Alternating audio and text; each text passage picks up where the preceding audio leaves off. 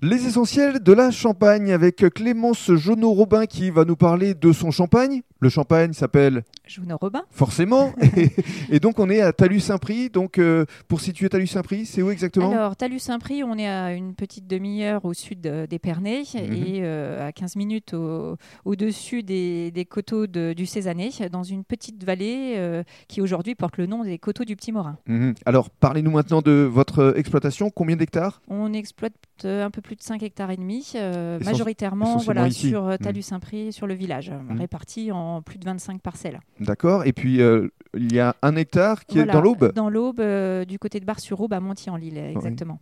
Quel euh, cépage vous travaillez euh, essentiellement ici Ici sur euh, le village, euh, essentiellement euh, Pinot Meunier hein, pour euh, plus de moitié hein, euh, et Pinot Noir et euh, très peu de Chardonnay. hein. On est vraiment l'îlot noir euh, dans une zone de blanc euh, euh, que sont euh, Côte, euh, Côte des Blancs et, et Coteau Cézanais. Mhm. Et tout ça pour combien de cuvées au On final a 8 cuvées en tout.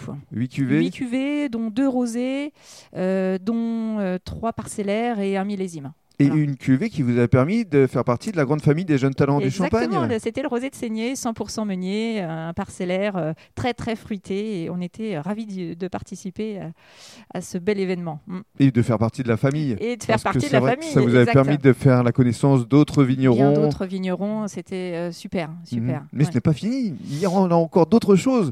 Tout comme euh, la promotion euh, des coteaux du Petit Marin et du Cézanne, Exact. dont vous allez nous parler dans le cadre du troisième podcast. Parfait.